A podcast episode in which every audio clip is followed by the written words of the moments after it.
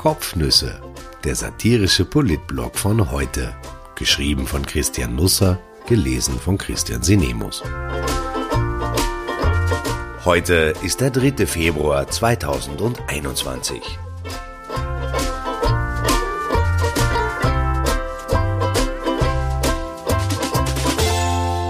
Karl, du kommst gleich dran. Gut, dass die Schule aufsperrt. Weniger gut, wie? Die interessantesten Szenen wird die neue Normalität bei den Friseuren erzeugen. Ab kommendem Montag können die Salons ja wieder öffnen. Man darf aber nur mit einem negativen Covid-Test rein, der nicht älter als 48 Stunden ist. Die Polizei soll das überprüfen und genau dieser Umstand könnte dem heiteren Bezirksgericht in nächster Zeit einen gewissen Zulauf bescheren. Das Verb ist übrigens mit größter Sorgfalt gewebt. Die Polizei soll das überprüfen und genau dieser Umstand könnte dem heiteren Bezirksgericht in nächster Zeit einen gewissen Zulauf bescheren. Das Verb ist übrigens mit größter Sorgfalt gewählt. Es beginnt damit, dass die Streifzüge der Polizisten durch ihren Rayon ganz neue Bezeichnungen bekommen könnten. Lockerldienst etwa oder wir gehen jetzt auf einen Bubikopf. Wenn man länger unterwegs ist, erscheint auch Dauerwelle möglich. Da es sich bei Frisiersalons um sensible Bereiche des öffentlichen Lebens handelt, wäre es vielleicht besser, eine Spezialeinheit ins Leben zu rufen. Die Vertreter der Gruppe könnten Decknamen bekommen, etwa Long Bob oder Pixie Cut auch Ombre oder Messibun gingen. Als Rangabzeichen könnte man auf die Uniformen Effilierscheren aufnähen, wahlweise in Bronze, Silber oder Gold. Karriere macht, wer die meisten Testlosen fängt. In den Polizeiberichten von Long Bob und Pixie Cut könnte dann stehen, wurde bei einem Pferdeschwanz ertappt oder wurde dabei betreten, wie ihm gerade ein neuer Pilzkopf angemessen wurde. Es sind sicher Razzien geplant. Haare werden die neuen Teigtascheln. Die Vega wird sich von Hausdächern abseilen und mit den Füßen voraus durch die geschlossenen Fensterscheiben in die Geschäfte eindringen. Den Betroffenen wird vor lauter Schreck die Gala und die Bunte aus der Hand fallen. Sie werden nie mehr erfahren, ob der Zwist zwischen Meghan Markle und der bösen Queen-Schwiegermutter zu einem guten Ende findet und ob die Krankenschwester den Arzt schließlich doch bekommt.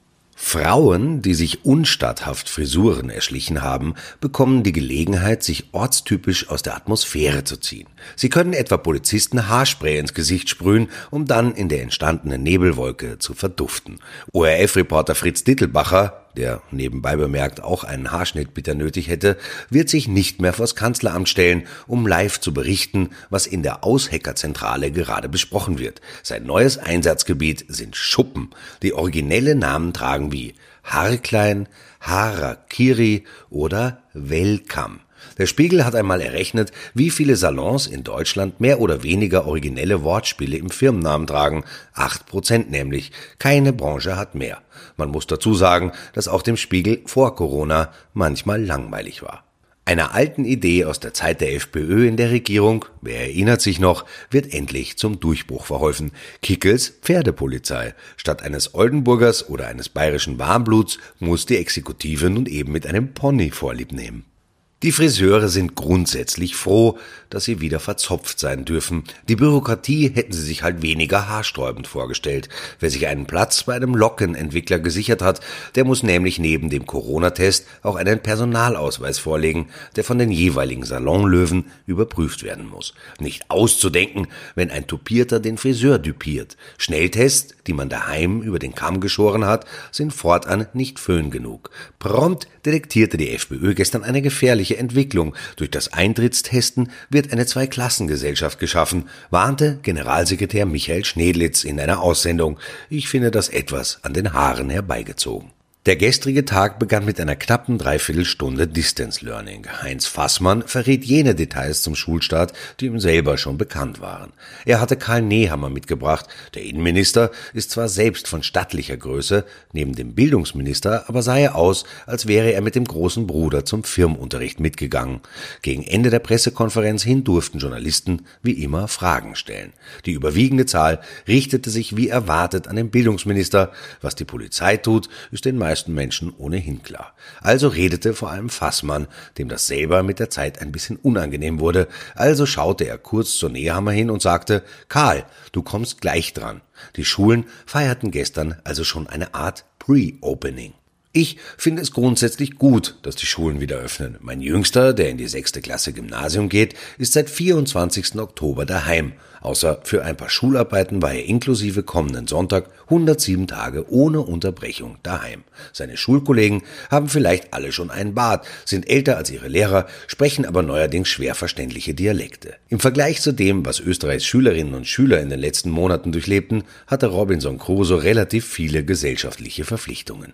Leicht wird es auch jetzt nicht. Ein Schichtdienst kommt. Mein Sohn ist im Team B. Seine neue Schulzeit mit Präsenzunterricht beginnt also mit zwei Tagen Distance Learning. Man könnte natürlich den Unterricht, der für Team A in der Schule gehalten wird, via Notebook in die Jugendzimmer daheim übertragen. Dann hätten alle was davon.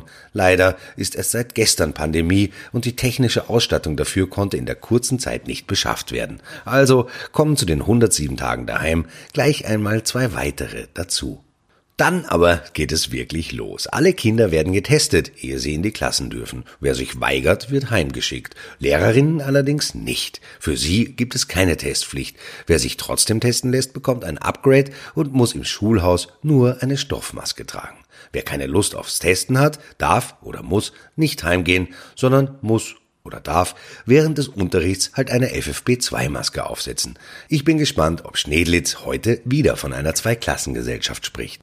In der Volksschule und in der Unterstufe reicht auch bei Kindern eine Stoffmaske. Die kleineren dürfen sie im Sitzen abnehmen, die größeren nicht. In der Oberstufe allerdings müssen die Teenager durchgehend FFP2 tragen, beim Reingehen, in der Pause, aber auch während des Unterrichts. Wie man so sechs Stunden lang den Ausführungen der Lehrerschaft, die wie gesagt meist nur mit Stoffmaske unterwegs ist, konzentriert folgen soll, ist mir schleierhaft. Das deutsche Robert Koch Institut empfiehlt, FFP2-Masken nicht länger als 75 Minuten in einem vorzutragen. Danach ist eine mindestens 30 Minuten lange Pause nötig. Ich bin gespannt, wo die Kinder diese verbringen.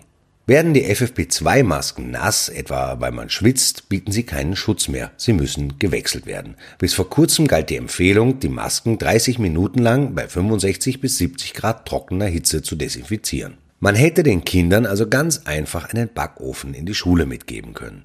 Den hätten sie sich in der Früh statt der Schultasche auf den Rücken geschnallt und das Problem wäre gelöst. In der Maskenpause hätten sie sich die benutzten FFP2-Prometten aufbacken können und eventuell dazu gleich einen Zwetschgenkuchen ins Rohr geschoben. Nun aber spricht sich etwa das Deutsche Bundesinstitut für Arzneimittel und Medizinprodukte gegen die Backerei aus. Ich finde das schade. Es hätte etwas Gemeinschaftliches gehabt. Im Turnunterricht, den es nun wieder gibt, können die Masken abgenommen werden. Kontaktsport ist nicht erlaubt, es geht also nur Kegeln, Orientierungslauf und Bogenschießen.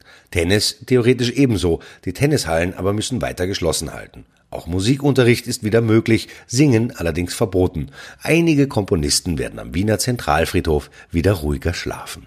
Es wurde schon auch einiges gemacht für die Schulen. Ich will nicht nur lästern.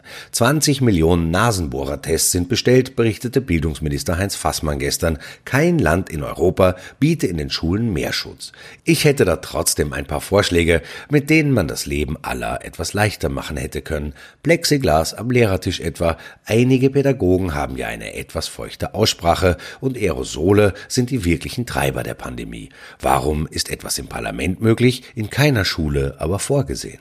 Ich hätte die Schulstunden für mehr Pausen gekürzt, den Unterrichtsstoff gestrafft, die Schularbeiten ausgesetzt, um mehr Milde für Noten nicht gebeten, sondern verordnet. Vor allem jetzt, wo es positiv ist, wenn man negativ ist. Für schlechte Schüler hätte ich so viel Förderstunden angesetzt, wie ich nur kriegen könnte, egal zu welcher Tages- oder Nachtzeit. Ich hätte Räume zugemietet, den Unterrichtsbeginn gestaffelt und das Ende auch. Mit den Öffi-Betreibern hätte ich mich dazu abgesprochen. So aber werden am Montag wieder tausende Kinder zur selben Zeit am selben Ort sein. Ich hätte vielleicht sogar etwas Ketzerisches gewagt, den Schulen nämlich jene Autonomie zugestanden, die sie sonst nur am Papier haben. An den jeweiligen Standorten weiß man in der Regel nämlich sehr gut, was am besten ist. Jedenfalls hätte ich ein Notstandsbildungsprogramm aus dem Boden gestampft, Lücken ermittelt und gestopft, was geht. Ich bin aber nicht Unterrichtsminister und das ist ein Segen für mich, mehr noch allerdings für das Land.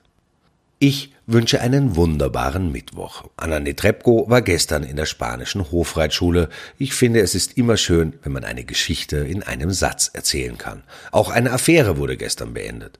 2019 hatte die damalige SPÖ-Stadträtin Elisabeth Germann dem Bürgermeister von Retz, Helmut Koch, ÖVP, vorgeworfen, er habe ihr bei einem Termin seine Unterhose gezeigt. Ein Prozess später ging zugunsten von Koch aus. Nun erfolgte die Klarstellung über die Austria Presseagentur. Hiermit widerrufe ich, Elisabeth Germann, meine Behauptung, Bürgermeister Helmut Koch habe bei einer Besprechung am 18. Juni 2019 in der Volksschule Retz seine Hose geöffnet, bis seine Unterhose sichtbar war und gesagt, ach, schau, heute ist sie gestreift.